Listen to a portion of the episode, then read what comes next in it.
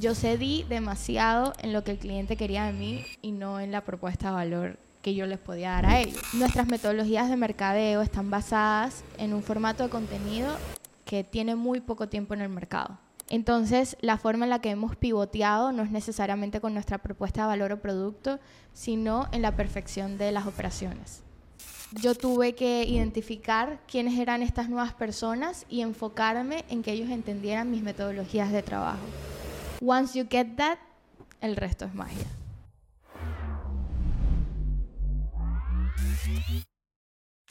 Ahora sí, bienvenida, Mafe, ¿cómo estás? Muy bien, ¿y tú? Gracias por invitarme. Claro que sí, un honor. Bienvenida a Flow Financiero con Juan Jun. Este es un episodio bastante importante. Ok. Y estoy muy feliz de que estés aquí. Oh my God. Yo creo que esto nunca te lo he dicho, pero yo creo que eres tal vez la persona más inteligente que conozco. ¿En serio? Sí. ¿Escucharon? Sí. te, te lo digo Eso- bien en serio wow. y, y por eso significa mucho que estés aquí y todo lo que nos va a compartir el día de hoy, de verdad que siento que para la audiencia va a ser muy especial, así que deberías sacar un cuadernito y empezar a tomar nota. Oh my God. Juan es una de las personas más disciplinadas que conozco. Y se lo he dicho muchas veces. Y yo no le creo, pero, pero lo acepto y doy las gracias de que lo reconozcas. Mira, cuéntale al público quién eres, por qué crees que estás aquí, a qué te dedicas, danos el contexto. Estoy aquí porque es mi amigo. Y si no me invitaba, había peo. Bueno. Específicamente eso. Pero no, me llamo Mafe Pineda. Soy founder de Va Muy Creativo, creadora en Mafe Blogging y esposa de mi esposito, ¿Cómo se llama el esposito? Carlos Acevedo. Deberíamos entrarlo también al podcast. ¿Deberíamos? De traerlo también al podcast. Sí, of Sí, course. se pero merece esa de mí. entrevista. Pero después de ti, claro. No, sí, sí, sí. Súper. Oye, yo sé que probablemente te han visto en redes porque se te han pegado varios buenos videos. Sin embargo, quiero eh, empezar echando más para atrás. Ok. Dame el contexto de cómo fue tu juventud, cómo fue tu vida en la escuela de adolescente. ¿Fue una buena experiencia? ¿Eres de esas que asco la escuela? Esa época de mi vida la borré. ¿Cómo fue más o menos esa etapa? No, fue una buena etapa, la verdad. O sea, eh, creo que no he cambiado mucho. Creo que sigo siendo la misma Mafe de antes, medio controladora, que se metía en todos los vergueros y todos los proyectos habidos y por haber. Fue una buena experiencia porque cuando era pequeña estaba como en un colegio súper, hiper, mega yeye y luego de la nada, después de como 12 años, me metieron en un colegio público, como por un año y medio. Yo no sabía eso. Literal. Fue como... Pero yo... ¿Público, dónde? ¿Aquí? En Colombia. Ah, en Colombia, ok, pensé Sí. que era en Panamá. No, yo dominé el colegio público. o sea, Pero un tipo, colegio público en Colombia es, o sea, ¿es similar a como es en Panamá o es diferente? no he estado nunca en un colegio público en Panamá. Ok, válido, ok. Entonces no te podría decir, pero es completamente diferente. O sea, como los recursos y todo ese tipo de cosas. Ok. Y luego me mudé a Panamá a un colegio middle class. Entonces, la verdad es que siento que tuve mucha experiencia en cuanto a diferentes tipos de personas, diferentes personalidades de Mafe según como el área en donde ¿Cuáles dirías que eran esas personalidades? Bueno, en el primer colegio fue, fui súper nerd, o sea, tipo, iba todos los días con trenzas así, que, que van acá arriba, mientras que todas las niñas tenían que así el pelo suelto y vaina, porque en mi casa les daba miedo que me dieran piojos, entonces yo siempre tenía ese... ah. Y tuve los brackets que eran por afuera, Ok, sí. Yo Ya. también. Yo estuve en la universidad, o sea...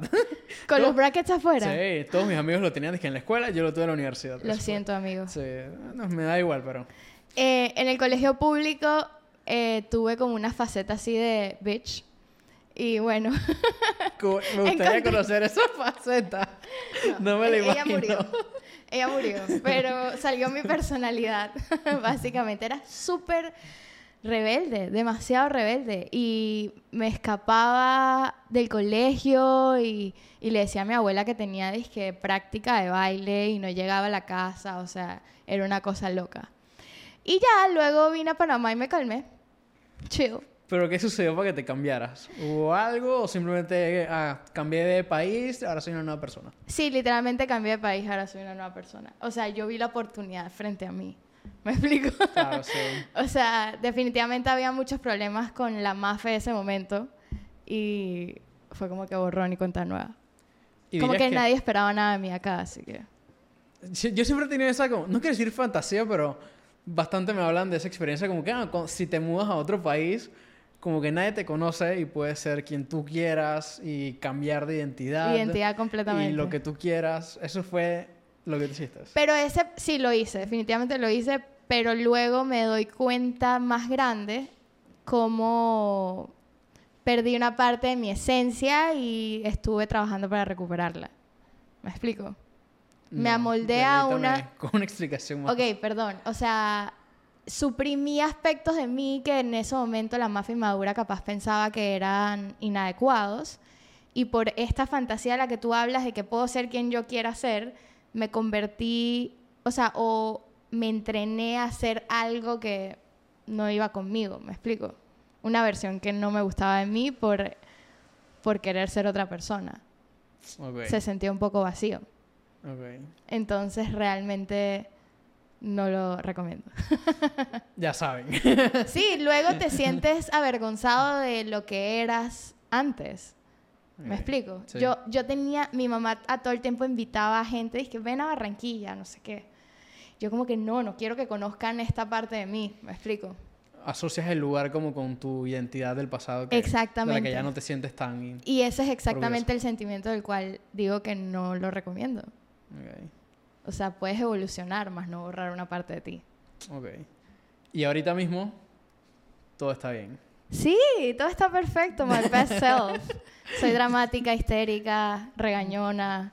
Y Me ha de tocado un par de esos regaños, pero sé que vienen desde un buen lugar, así Siempre que es 100% válido. Sí. Está cool. Mira, hay una pregunta que yo le, le quiero hacer a todos los invitados dentro del podcast, Flow. Financiero. Ok. Suscríbanse. Eh, Suscríbanse. importante. Importante. A todos los invitados les quiero hacer esta siguiente pregunta. Estás en toda tu libertad de poder contestar. Bueno, pero dímela, Dios no mío. contestar, dar, interpretarla como tú quieras. Ok. Eh, la pregunta es la siguiente. ¿Cuánto te pagas de salario a ti mismo? En el caso tú que tienes tu propio negocio, ¿cuánto te pagas de salario a ti mismo? Acaba de pedir un aumento. ¿En serio? ¿Sí? ¿Y cuánto te pagas y de cuánto es el aumento? Ok. En los últimos tres, cuatro meses pedí dos aumentos. Bueno, el, el primero me lo dieron. El primero te lo dieron. Sí. ¿Y el otro, los otros? Lo- ok. Ya, ya voy a contestar tu pregunta. Dale, dale. Ok. Te- ay, no, te voy a hacer todo el journey para que vean. Perfecto, me encanta. Primero ganaba cero dólares, obviamente. Camino de emprendedor, creo que es. Y luego nos asignamos 150 dólares ¿Esto cuándo fue? en el 2020. Ok. ¿Ok? ¿Antes o después de pandemia? ¿O durante? Durante pandemia. Durante pandemia. Sí. Ahí fue cuando empezó el negocio.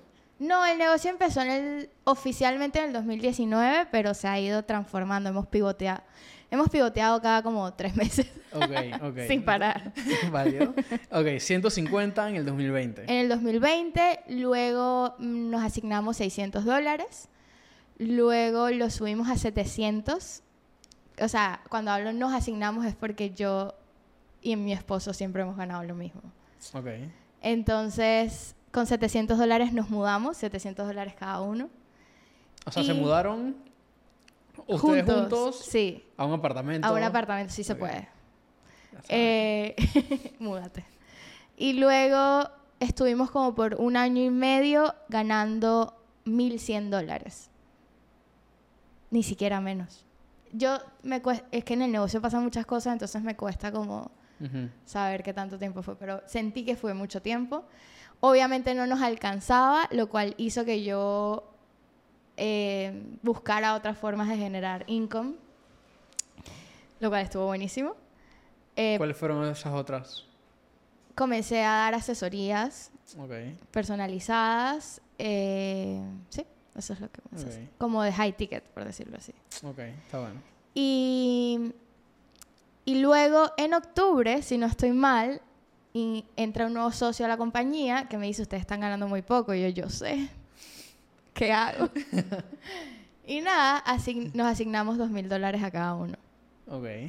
¿Y ese, ese es el actual? Ese, no. Hoy pedí un aumento de 500 Hoy, dólares. justamente hoy. Sí. y todavía la respuesta está ahí pendiente. No, No. ya me dijeron que sí. Te dijeron que sí. Of course. Excelente. o sea que terminamos aquí, entonces vamos a comer. Y tú invitas. No, todavía no es quincena, todavía no. me, mudé, digamos que aumenté los gastos de, De vida. de vida por estar en un lugar más tranquilo.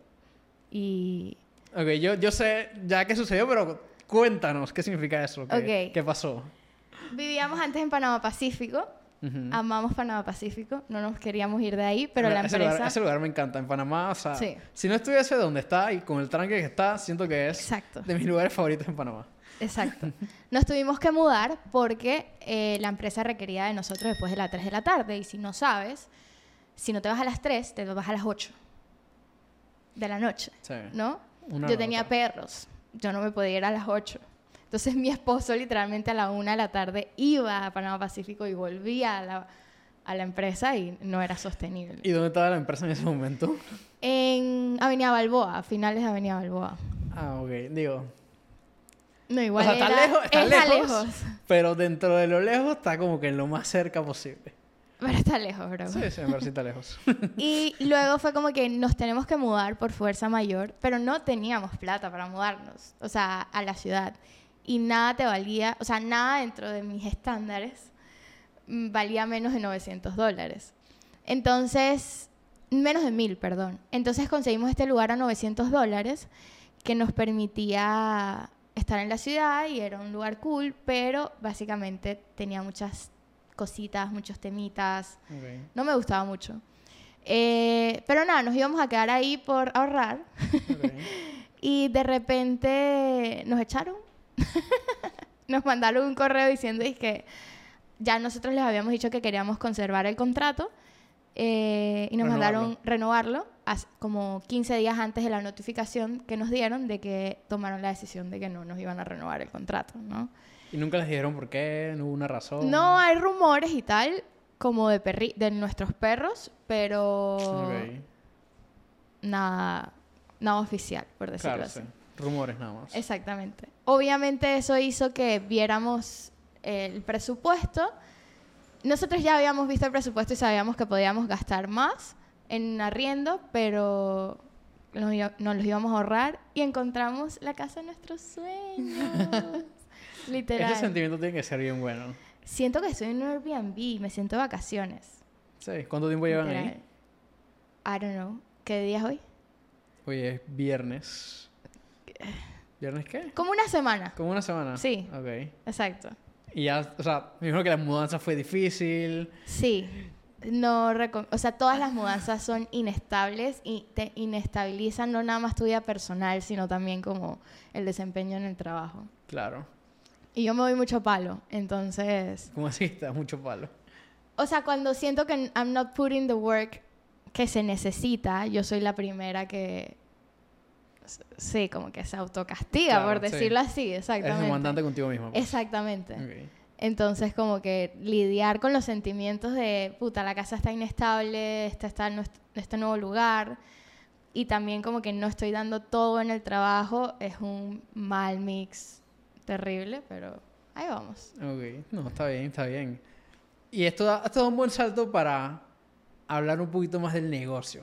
Ya Ok. diste- diste cierto contexto, cómo empezó, cómo no te pagas un salario, los emprendedores que nos están escuchando, creo que se pueden identificar donde empiezas el negocio, pues muchas veces no te pagas porque todo se tiene que reinvertir en el negocio para hacerlo funcionar y hacerlo crecer. Sin embargo, yo sé que ahorita mismo tienen como 800 personas dentro de su equipo de trabajo. ¿Cuántos son ahorita mismo? Ya perdí la cuenta, honestamente. Yo también. Mentira, no. en la oficina hay 21 personas. 21 personas. O sea, ¿cuánto tiempo fue esa, esa transición de somos mi esposo y yo, no nos estamos ni pagando y ahora tienen una oficina en el tornillo con un equipo de 21 personas? O sea, amazing.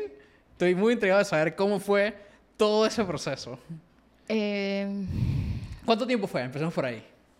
¿Cuánto tiempo fue? Lo que pasa es que han habido como escalas. Éramos cuatro, que es como el, el- el grupo OG. Siempre fuimos cuatro, de alguna forma u otra.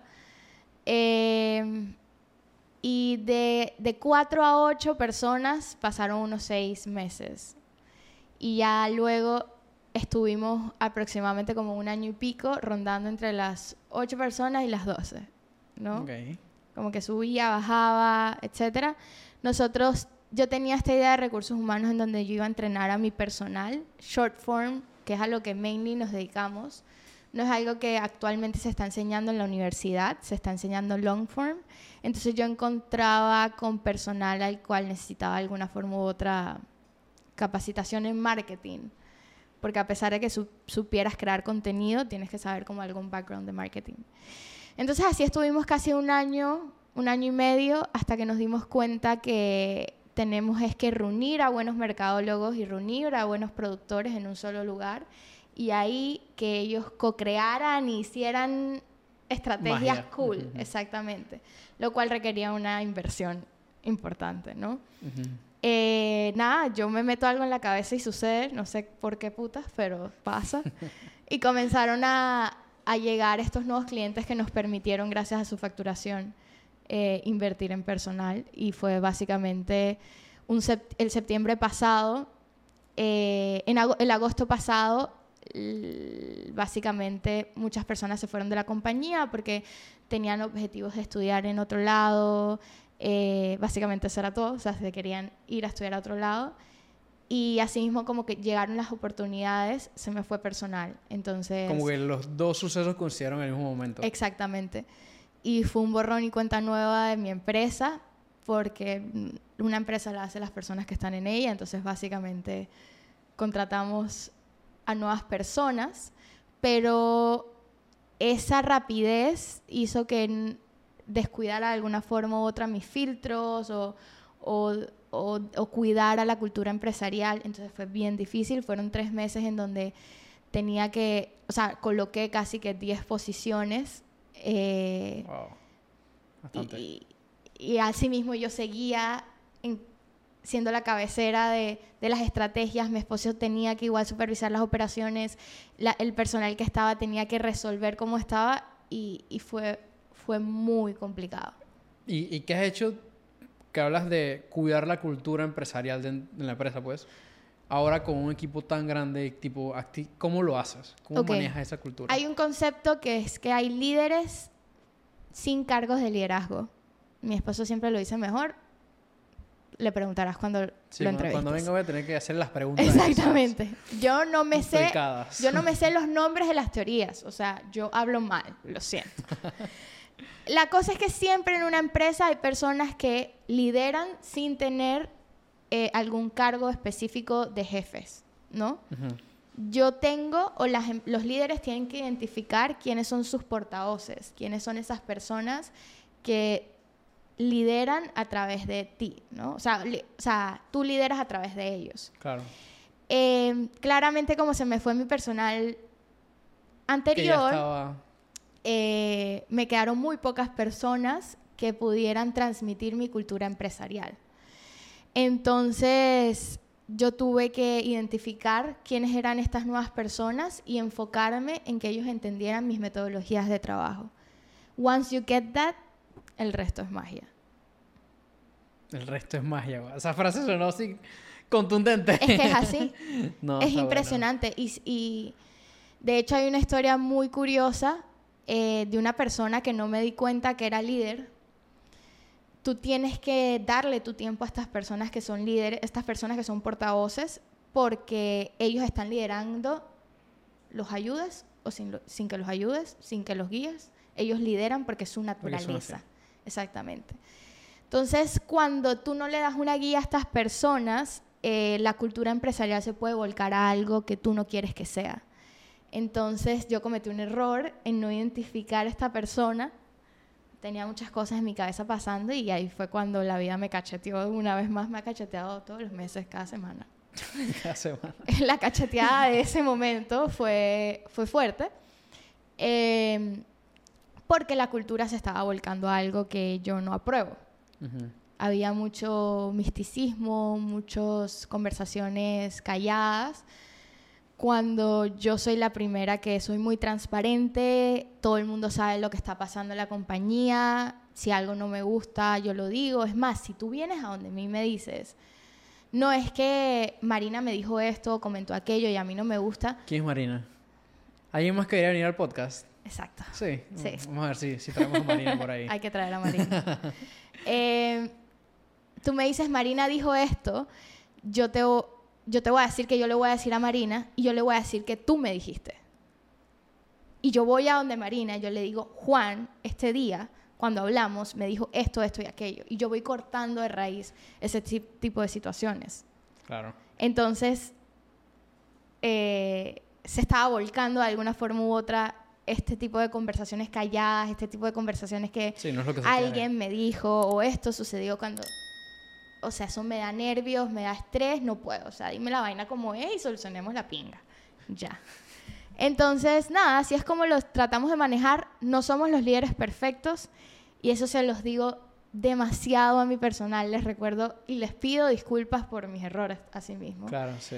Eh, y creo que eso ha hecho que ellos me den... Estoy tan orgullosa. Antes de ayer pasó una situación y todos vinieron a mi oficina a solucionarlo juntos. Cuando es, o sea, y a la noche hablaba con mi esposo como que me da... No puedo creer que eso esté pasando porque eh, de alguna forma siempre nos hemos sentido los, lo- los cuatro mismos que resolvemos esta mierda, que es a lo que nos importa. Y tenía en mi oficina ocho personas viendo cómo hacíamos que el barco funcionara adecuadamente.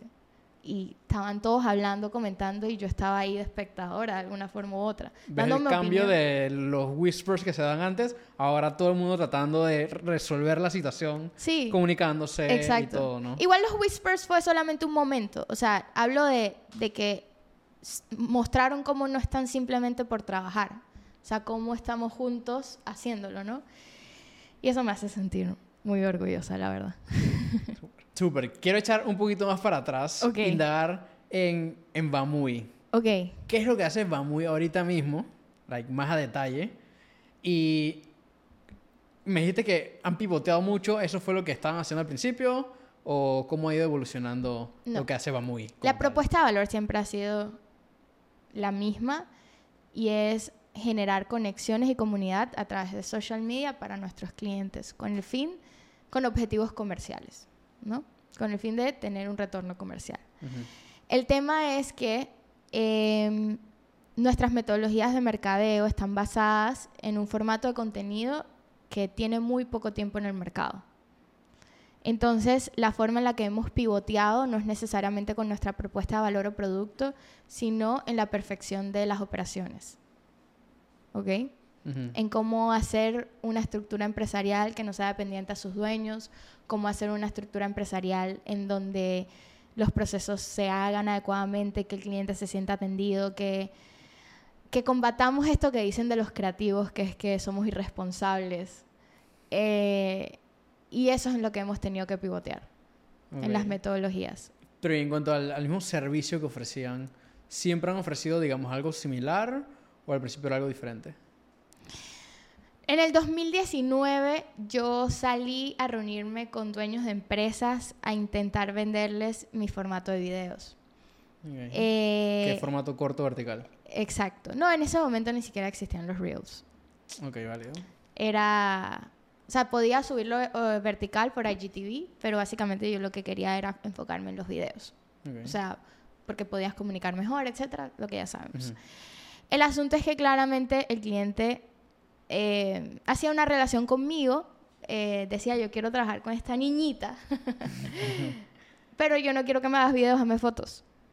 Entonces, por de alguna forma de continuar con el negocio o tener clientes, yo cedí demasiado en lo que el cliente quería de mí y no en la propuesta de valor que yo les podía dar a ellos. Entonces, sí, sí cambió lo que ofrecíamos, porque si un cliente quería diseño, yo antes se lo hacía, o sea, solamente diseño yo antes se lo hacía, o si quería nada más fotos, yo antes se lo hacía.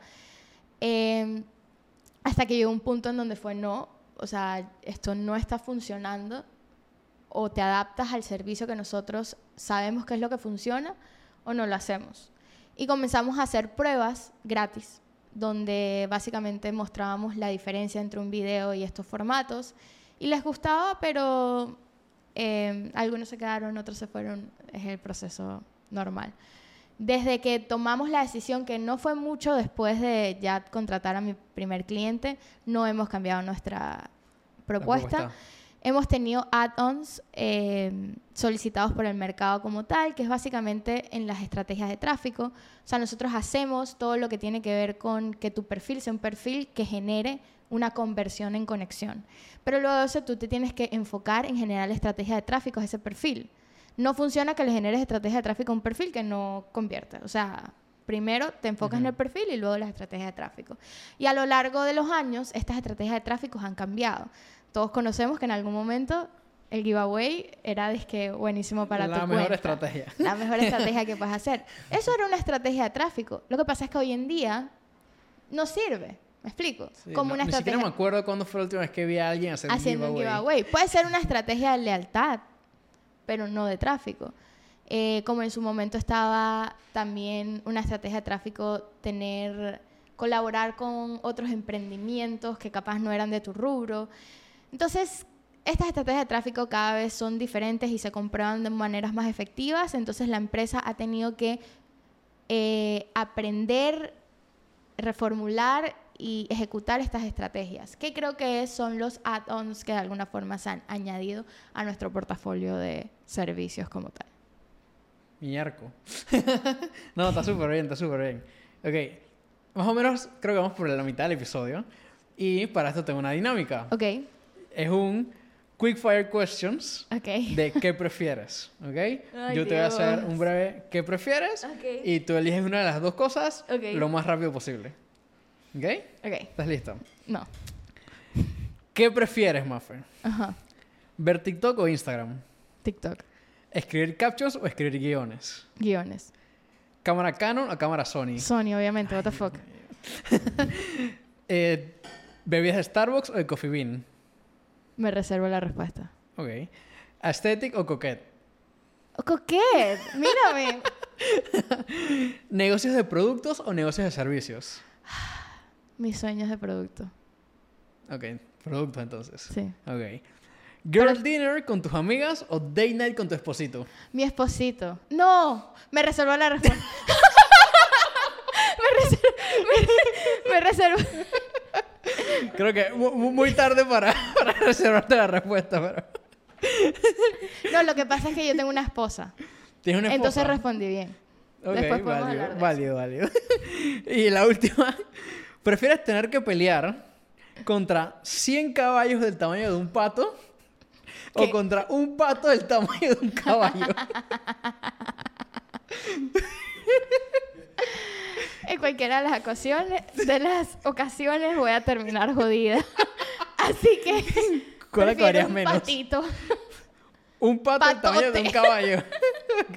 Sería bien tierno. No sé. Es que No los, sé. no sé. No sé. Ah, no, un caballito chiquito lo abrazo. Pero son 100. Ay, no, Juan. Ninguna. Ok, válido, válido. No puedo creer que respondiste ¿Qué? que no tu esposito. pobre, pobre Carlos. Voy, voy a tener que traerlo y hacerle la misma pregunta a ver qué responde. no, mentira, mentira. Siguiente segmento. Siguiente segmento. No, está cool. Ok, tengo más preguntas sobre, sobre lo del equipo. Ok. Me dijiste son 21 personas. Sí. Tú estás joven todavía. Estoy joven, sí. Sí, estás joven. ¿Cómo haces tú para contratar? ¿Qué buscas a la hora de contratar a alguien? Digamos, tal vez no en este punto en el que ya lo has hecho bastante, pero ¿qué le recomendarías a alguien al principio? Digamos, tal vez mi primer, mi primer integrante del equipo, segundo, tercero, eh, que todavía tengo miedo de cómo contratar, no lo sé hacer. ¿Qué es lo que le recomiendas a ese emprendedor que está en ese proceso? ¿Y qué es lo que buscas tú en esas primeras contrataciones? Parte de, de las equivocaciones que he visto es que las personas piensan que ya saben liderar. Y hacen toda esta estructura de, mm, ok, entonces estas son todas las tareas que no quiero hacer y estas tareas se llaman el departamento de ventas y luego está todo esto también y se llama el departamento qué tal.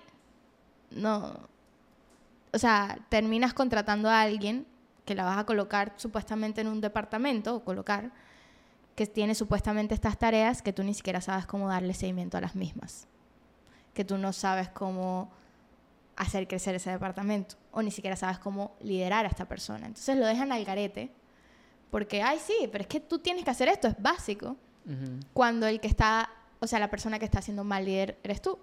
Porque primero, tu primera contratación te debe dar los skills y te debe enseñar a cómo tú ser un mejor líder. Entonces mi recomendación realmente es buscar ayuda personalizada one-on-one. Eh, hay un término que se lo escuché de Mr. Beast, que es tener tu shadow, que es básicamente esa persona que si lo logras y lo haces bien, está desde el principio contigo, sabe todos los procesos y conoce un poquito menos que tú todo lo de la empresa. ¿Dirías que ese probablemente es la primera contratación? Para mí esa es la mejor primera contratación. Porque con esa persona te la vas a cagar definitivamente, con esa persona definitivamente vas a... a juntos van a aprender vainas que dejaron de hacer, van a ver debilidades y van a construir algo. Y creo que si eliges bien este shadow, va a ser una relación muy bonita y, juntos van a poder contratar a la siguiente persona que actually sí va a tener una posición que actually van a poder saber cómo medir. Y es ingenuo pensar que con tu primera contratación vas a ser el mejor jefe o vas a ser el mejor líder entonces, teniendo eso en tu cabeza, busca a alguien que te ayude, que te siga a todos lados, que vaya a todas las reuniones contigo y que aprenda tanto como tú estás aprendiendo en ese momento. Que las dos personas sepan y estén conscientes de que están en una posición en donde están viendo qué chucha hacer, pero que la disposición por el trabajo y el compromiso con la empresa sea lo que prevalezca. Y así, cuando ya los dos estén listos, van a poder... A los demás. Exacto. ¿Y esos demás ¿Qué es lo que buscas en esos demás? Después de haber contratado tanta gente a lo largo de los últimos años, ¿qué son esas cosas que tú ves? Ok, esta persona probablemente sí funcione y encaje en la cultura que estoy tratando de crear. Y estas otras probablemente no. A ver, lo que pasa es que no sé qué pensarán de esto que voy a decir, pero para mí hay que contratar lo más rápido posible. O sea, un CV no te dice qué es lo que la persona puede hacer, ni una entrevista. En una hora no puedes conocerlo. Entonces me critican hasta internamente bastante por lo que voy a decir, pero eh, que o sea, para mí es que yo pueda conectar y tener una conversación amena con esta persona, que no sea una persona cerrada, que está abierto a hablar, porque cuando tenemos a personas que se encapullan demasiado en ellos mismos o nada más están pensando en su beneficio puntual y no en hablar con tus compañeros, en hacer relaciones, en, en actually pasarla bien en el trabajo, es cuando nos volvemos una empresa individualista. Y mi empresa no es individualista. Eso es algo que actually no somos y nunca vamos a hacer. Entonces, em, para mí, yo buscaría generar esa conexión, generar que te caiga bien de alguna forma u otra y que puedas básicamente decirle todo lo que hay que hacer, lo bueno y lo malo, y que lo malo no lo ahuyente, para que cuando entra a la compañía le puedas mostrar cómo es el trabajo. Y si no funciona, que todos juntos sepan que no funcionó. Y si funciona muy bien, promote it as fast as you can. Ok. Y, y cuando hablas de temas de salario. Ok. ¿Cómo negocias el salario con estos nuevos integrantes? Siento que es un tema bien sensible para, para los nuevos emprendedores, los que están empezando con su negocio, empiezan a delegar. Como que, ¿cómo saber cuánto ofrecerle una posición, cuánto no, cuánto es mucho, cuánto es muy poco? ¿Cómo manejaste eso? Ok. Mis primeras contrataciones claramente eran personas que estaban estudiando. Porque yo no tenía un budget para pagar a un experto profesional, un experto profesional. con 10 años de experiencia. Exactamente. Entonces es ser empático en que tu negocio está en una situación y hay personas que se van a querer montar al barco contigo. Pero desde el momento uno en que la persona te contacta, yo digo cuánto es el presupuesto que hay para esa posición. Y ahorita mismo no estoy en una posición en donde pago los mejores. O sea, para mí, uno para vivir en Panamá necesita mínimo 1.500 dólares. Mínimo. Y necesitas la pareja que ¿Dices gane. mi- 1500 a la- con pareja o solo? O sea, si tú te quieres mudar solo, tú puedes esperar bola un poquito, pero te mudas con 1.500 dólares. Yo creo que yo también dije eso. Creo que hace unos meses me preguntaron también, dije, ¿con cuánto crees realísticamente que tú te puedes mudar solo? Y sí creo que también dije esa cifra ahora que lo pienso. Sí. Sí. Entonces, em, yo todavía estoy construyendo una empresa que pueda, bueno, todos los años subimos de alguna forma u otra la expectativa salarial en la empresa. Es uno de mis objetivos, me siento mal si no lo logro hacer. Eh, pero ser muy empático en, en qué es lo que puedes ofrecer y decirlo directamente. No hagas perder el tiempo a las personas eh, haciendo Sí, claro, toda una de entrevista. llenar el formulario, aplicar la entrevista, o sea, hay dos entrevistas, Sí. gasolina hasta el lugar de la entrevista, como que, ¿por qué, por qué hacer eso, no? Sí. Y otra cosa es que indiferentemente que una persona esté buscando una pasantía contigo, esa pasantía tiene que ser remunerada. ¿Tiene que ser? Remunerada. Mm, la pasantía, ok, claro. Punto. Ok. Pero que estén tomando tantas notas de todo lo que estamos diciendo aquí. Eh, hay otra cosa de la que no hemos hablado. Ok. Fuera ya de la empresa. Suficiente muy. Amazing. Hablemos de Mafe Blogging. Ay, Dios mío. ¿Qué significa Mafe Blogging? ¿Qué es eso? ¿Con qué se come? ¿Qué se dedica Mafe Blogging? Mafe Blogging. Ay, Dios. Ok, Mafe Blogging es... Me estresa el tema. Mafe Blogging es... Mafe Blogging es mi social media presence. Em, no, no sé por qué pensé en blogging. O sea, estaba entre blogging y Mara Productiva. No me pregunten. Eh, coloqué blogging porque Iba a preguntar hasta que dijiste no me pregunto y ya no, no, no pregunté. Coloqué blogging porque dentro, o sea, como comencé a aprender a editar videos, etcétera, era haciendo blogs. Eh, ese era como mi inicio, pues. Y Creo que todo mundo tiene, tenía, o tal vez algunos tienen, ese sueño de hacerse famoso haciendo blogging. A Creo que tuvo su apogeo hace un rato. sí, Y ahora como que se ha disminuido. está bueno hacer blogs, pero cuando ya tienes una audiencia. Ok. Eh, y nada, comencé a generar tracción en mi TikTok. Me llamaba Mafe Pineda. Tengo como que este. O sea, yo me cambié de todos lados a mi nombre de esposa. Todavía no lo he hecho oficialmente, pero ajá. Yo cambié mi Instagram. de llamarme Mafe Acevedo, pero me encontré en esta situación en donde quería tener un perfil privado. Entonces dejé mi perfil privado como Mafe Acevedo y puse un nickname que era Mafe Blogging. No tiene más que eso. Eso es Mafe Blogging. Mafe Blogging, ¿qué hace? Bueno, múltiples cosas. Habla de temas tabús de las mujeres, eh, temas incómodos, temas que capaz solo yo hablaría. Eh, y sí, está parado. Está parado ahorita mismo. está parado ahorita mismo. No, digo, yo que lo he visto pues detrás de cámaras y, y, pues he visto el contenido, o sea, requiere mucho valor, honestamente, hablar de, de esos temas, así que temas tabús, pues, y temas de Sí. mujeres tabús aún más Más. fuerte, ¿no?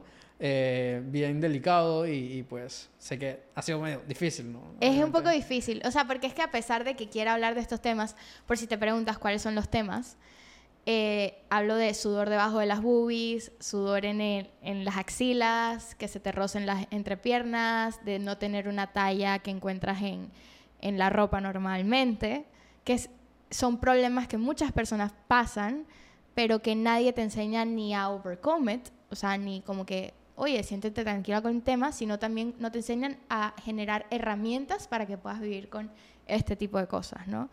Entonces, es un dolor de las mujeres y por eso eh, se volvió tan viral. Todos Claro. los videos se volvieron virales y eso es una cosa loca. Sí, güey, yo veía cada rato y que no, Mafe Blogging, video, TikTok, 50 mil likes, Es una 20 co- mil likes, no sé cuántos views, yo como que, hey, Es una cosa seguido. loca. pasa bastante seguido. Pasó muy seguido. Y, Y yo creo que no te lo dije, pero varias veces me decían, como que hablando con personas, amigos, no sé qué, en la calle, conocidos, Sí. y así, no, vi un TikTok, un TikTok de esta muchacha que hablaba de este tema, no sé qué, me sentí identificada, y dije, hey, esa es mi amiga, no sé qué. Ah. Así que en verdad, o sea, tu- tu- tuvo un impacto positivo, creo que lo sigue teniendo, honestamente. La Por mucho que en pausa, creo que es algo positivo que aporta la es sociedad. impresionante. 100%. Puedes creer que el mes pasado no he publicado ni un video, pero llegué a 350 mil personas. Tipo reach de la cuenta de TikTok. ¿Y solo es en TikTok o también en Instagram? En Instagram más? también, lo que pasa es que no he publicado... Te voy a echar el cuento. Se volvió viral en TikTok, eh, bastante viral, y mi esposo está con el tiki tiki tiki tiki tiki de que lo publique en Instagram, ¿no? Ajá. Pero yo tengo mi, mi riña con Instagram porque a pesar de que me dedico a esto y a pesar de que soy manager y hablo de este tipo de cosas, soy humana también. También siento, siento lo que digo que no sientas. Entonces, nada, fue es que hagamos la prueba, publiquemos el que mejor le fue en TikTok a Instagram. Le fue cuatro veces mejor. Se viralizó en una noche. El asunto es que ahí fue cuando comenzó el hate real en Instagram. Y, y ahora no sé si quiero.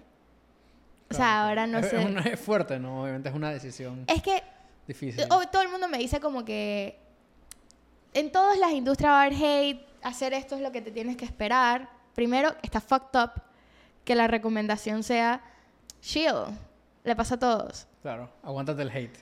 Es fuck up, o Sí. sea, me parece fuck up. Es como que aguántate a tu marido abusador. O sea, tipo, es, es un... es- pero es que toca ponerlo así porque todo el mundo está suavizando tanto el tema que me parece incorrecto, genuinamente. Y, y eso fue lo primero, no sé si quiero eso, pero aparte de eso, yo estoy mostrándome tan vulnerable en línea que a pesar de que pueda hablar al respecto, no quita el hecho de que me duela que ese tipo de cosas me pasen. o, que, de, o que todo ese proceso de avergonz- avergonzarme de que me sudan las boobies, que le pasa a muchas mujeres. Si sudas, te suda todo. Eh, ¿Ves? ¿Ves cómo tomo igual esta actitud de defenderme a mí misma? Sí. porque me pase algo natural. O sea, yo también estoy struggling con el tema, solamente que soy un poco más valiente y lo digo en línea. Entonces, Pues diría que mucho más de un poco. y es un gran sacrificio, ¿no? Como que ponerte en el spotlight En a ti misma de esa manera y, y pues en- encima de eso tener que aguantarte todo lo otro que viene con ella. exactamente. Entonces ahí es a donde digo, no sé si quiero. Y Que al final del día está súper Está respetable el re- hecho de que tú quieras, es tu cuenta, eh, tú puedes hacer lo que tú quieras, tú puedes decir, hey, en verdad ya no me levanto, no quiero hacer más, a pesar de lo que diga todo el mundo de "Ah, aguanta el hate, bla, bla. Exactamente. Es tu decisión al final del Porque día. las tantas cosas positivas han venido a través de esa cuenta que es tú- uno, ¿sabes? Genera todo este pensamiento de debería aguantármelo, ¿no? O sea, tantas oportunidades en mi propia empresa, personas que he conocido, eh, me ha dado de alguna forma u otra esta conexión con desconocidos que me parece increíble. O sea, tipo, yo no me lo creo. Genuinamente yo no me lo creo. O sea, a mí a veces cuando vienen y me dicen, Mafe, no sé qué, yo vi tus videos yo me quiero hacer así una bolita chiquita porque dije, ¡ah! ¿Verdad? ¿Verdad que él, él me pidieron, o sea, estaba, me gusta contar, no, o sea, sí, me gusta contar esta historia porque me hace sentir proud, pero estábamos en Alice comprando unas cosas de la nada una chica, viene y es que nos, nos podemos tomar una foto. Y yo, ¿por qué? O sea, yo, yo mi- No tenías el chip todavía de... o sea, no, no lo tengo. O sea, no, no, ese mensaje no ha llegado a mi cabeza, me explico. ¿Tú por qué quieres una foto conmigo? Entonces, tantas cosas positivas han traído de eso que es difícil decirle a alguien que ve esas cosas positivas desde afuera que yo le diga, es que ya no sé si lo quiero hacer eh, o no he publicado en tanto tiempo, pero estoy haciendo paz, no sé qué va a pasar, pero ahora estoy en una posición donde está bien decir que no lo quiero, a pesar de que por años estudié para poder llegar a esto. Hice una empresa a raíz de mi cariño por querer ser influencer. O sea, fue que, ok, no me he vuelto influencer, pero le vendo esta verga a gente. ¿Me explico? Y ahora decir que no lo quiero, tengo el derecho a hacerlo. Sí, Entonces, no, esa es la, 100%. sos- la situación que está ahorita mismo con Muffin Loving. Estás como en pausa, pues. Exacto. Indefinidamente. Indefinidamente. No, es válido. Digo, tienes todo tu derecho de tenerlo así y eventualmente tomar una decisión en base a lo que, como te sientas y normal, ¿no? Exacto. Y, y- y quiero hablar más de el esposito, Ay, mi esposito. el señor. Carlos, todo un crack también, 100% viene para acá.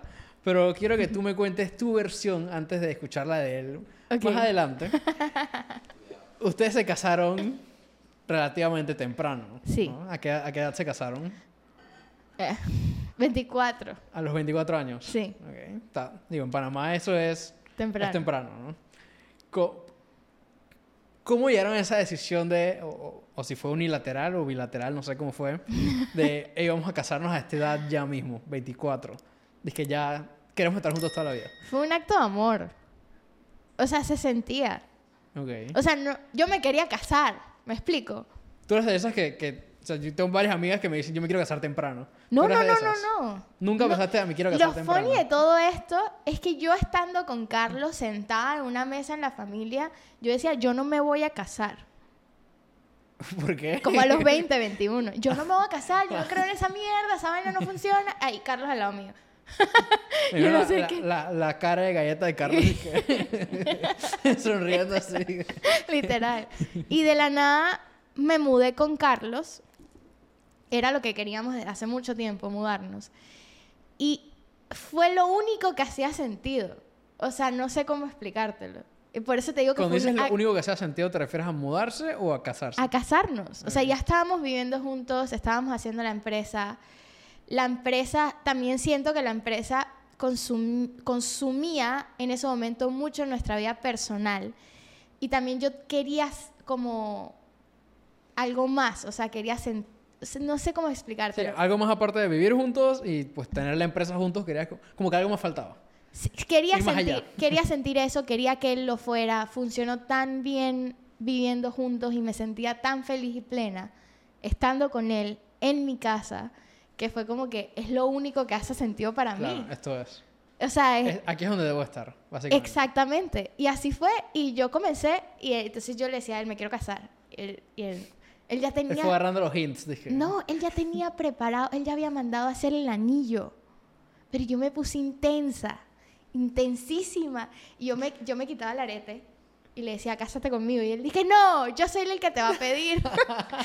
y entonces me, dijo, me decía, es que me vuelvas a pedir una vez más y no nos casamos. Y yo, no me importa, pero cásate conmigo.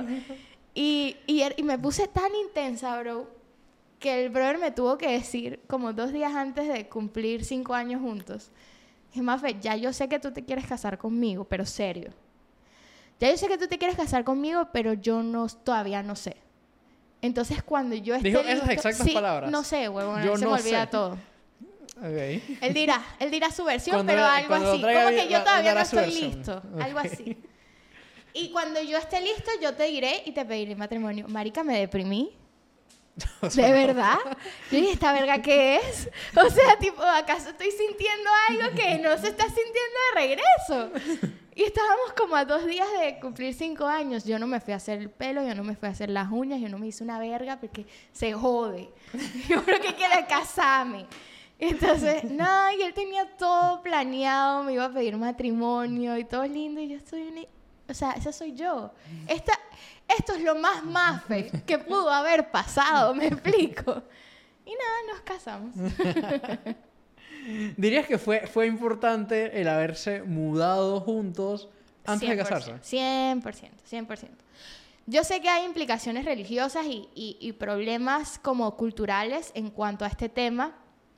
Entonces no me siento cómoda si no eres mi amigo diciéndote estás loco si no te mudas antes de casarte. Pero es lo que le digo a mis amigos. O sea, yo, yo y mi pareja, por lo menos, tene- est- o sea, nuestras familias, hay divorcios, hay problemas de papás, etcétera, etcétera. Y todo se ha resumido en convivencia. Ujú. Entonces, si tú no pruebas eso, te vas a comprometer legalmente a algo. indiferentemente te puedes divorciar. Shell. O sea, si no funciona, está bien, divórciate. No pasa nada. No es el fin del mundo, se puede hacer y se puede solucionar el tema. Pero si tú tienes la oportunidad de mudarte antes, de descubrir cómo es, marica, que dejes todo el maquillaje tirado en el baño antes de salir y luego el huevón se quiera ir a cortar la barba y todo el maquillaje está ahí y no, y no hubo un peo por eso, esos son green flags, me explico.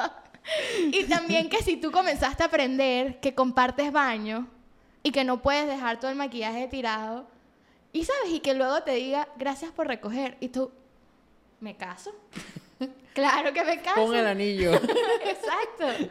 Exactamente. Entonces, por eso me parece que es muy importante mudarse juntos. Sí, no, yo soy la misma creencia. Hay que mudarse juntos para descubrírsela a la otra persona que no es solo cuando está saliendo. Y diferente, ¿no? Una experiencia distinta. Exactamente. Es que nos, cada uno fue criado en casas diferentes, con hábitos diferentes, y capaz esos hábitos no conviven juntos. Ok. ¿Y cómo, cómo hacen para manejar el tiempo? O sea, se ven, verse tan seguido. O sea, viven juntos, trabajan juntos, en misma oficina. Like, no sé, tienen algún espacio en el que tú estás por tu cuenta, haces lo tuyo, Carlos hace lo suyo. Que desde que llevamos 100 horas juntos, tenemos que. Tengo que dejar de verte. ¿Le dices así en algún momento? ¿O eso no sucede? Em, estamos mejorando. O sea, todos estos últimos cinco años hemos estado súper pegados, pero aún más en los últimos dos, en donde comenzamos a vivir juntos, creo que se generó, o sea, a mí hasta un punto me dio como medio ansiedad, como que no salir con Carlos, pero no por él, por mí, o sea, yo, Ujú. yo tengo, o sea, yo tengo esta personalidad demasiado leal, así tipo, estos son los míos y no quiero salir con más nadie que, ¿sabes? Cuando ves tanto una persona se exagera, ¿no? Sí. Ya va.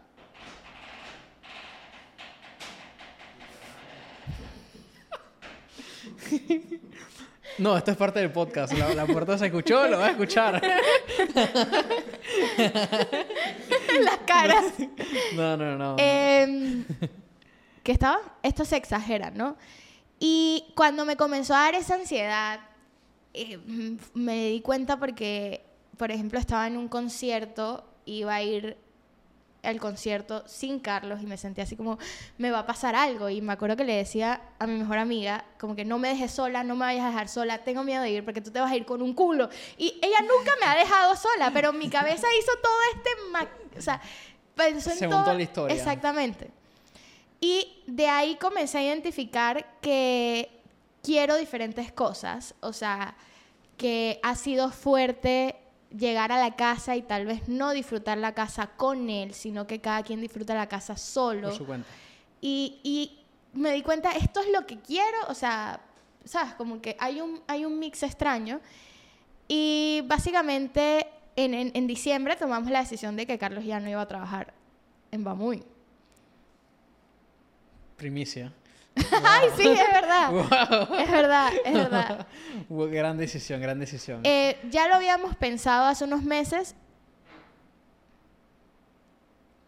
Estamos, estamos esperando al de la puerta, de vuelta que, que, que la cierra. Aquí no se corta nada. no, sí, sí. Ya lo habíamos pensado hace unos meses porque Carlos es un maldito crack haciendo marcas. O sea, es demasiado fucking bueno. Es muy intuitivo con lo que la marca tiene que reflejar. Y es como otro side of the business que, que a él genuinamente le apasiona. Entonces ya habíamos pensado como que ok, es la hora de que abramos toda esta área de productos, pero la empresa en ese momento demandó demasiado y él tuvo que regresarse. En diciembre, al ya tener 20 personas, a tener como las finanzas más controladas, gracias a mi socio, a tener disque, eh, clientes que son más estables, dijimos como que Es el momento. es el momento en el que hagas esto que, puta, que eres demasiado fucking bueno, ¿no? O sea, y que es una oportunidad de negocios. Y que además de todo, vamos a poder llegar a la casa y me vas a contar de tu día. Y que yo te voy a contar del mío. Y que me vas a aconsejar. Y que se va a sentir más... O sea, te voy a extrañar un poquito. Claro. Me explico. Y que esta casa a la que le invertimos nuestro dinero para formar nuestra familia va a poder disfrutar de nosotros juntos, no por separado. Entonces estamos en... En una nueva etapa, Bien, básicamente. exacto. Estamos en, en ese rollo, o sea, también estoy tratando de salir, de salir con mis amigos, de vivir nuevas experiencias, de dejar de trabajar a las 7. A veces lo logro. no, he sido muy responsable últimamente en eso, la, responsable. Así que estoy orgullosa de mí. Entonces, vamos a ver qué pasa. Por ahora, en este nuevo cambio me siento demasiado contenta. O sea, siento que veo a mi esposo y digo que, ¡y, mi Literal. Antes era, que en, en la oficina no nos agarrábamos la mano ni un poquito, que no nos veíamos, no sé qué. Ahora me vale tres cerros de pinga. Voy dizque a donde él y le doy un piquito, nada exagerado, ¿no? Y me siento como que más contenta con respecto a eso, la verdad. Está cool, está cool. Me gusta. No sé qué diga él, más le vale que sea algo positivo. Algo similar, sí. Oye, te- quiero que le dejes un, cerrando el episodio, un, un consejo a la audiencia o la mayor lección que tú has tenido en, en, pues, todos estos años. Verga. Puede ser personal, puede ser de negocios. Algo que le quieras decir a la audiencia que sabes que los va a ayudar mucho. Verga, no sé. Hay muchas. Pero capaz puedo decir, Un par. Las principales. puedo decir un par. ok, a ver.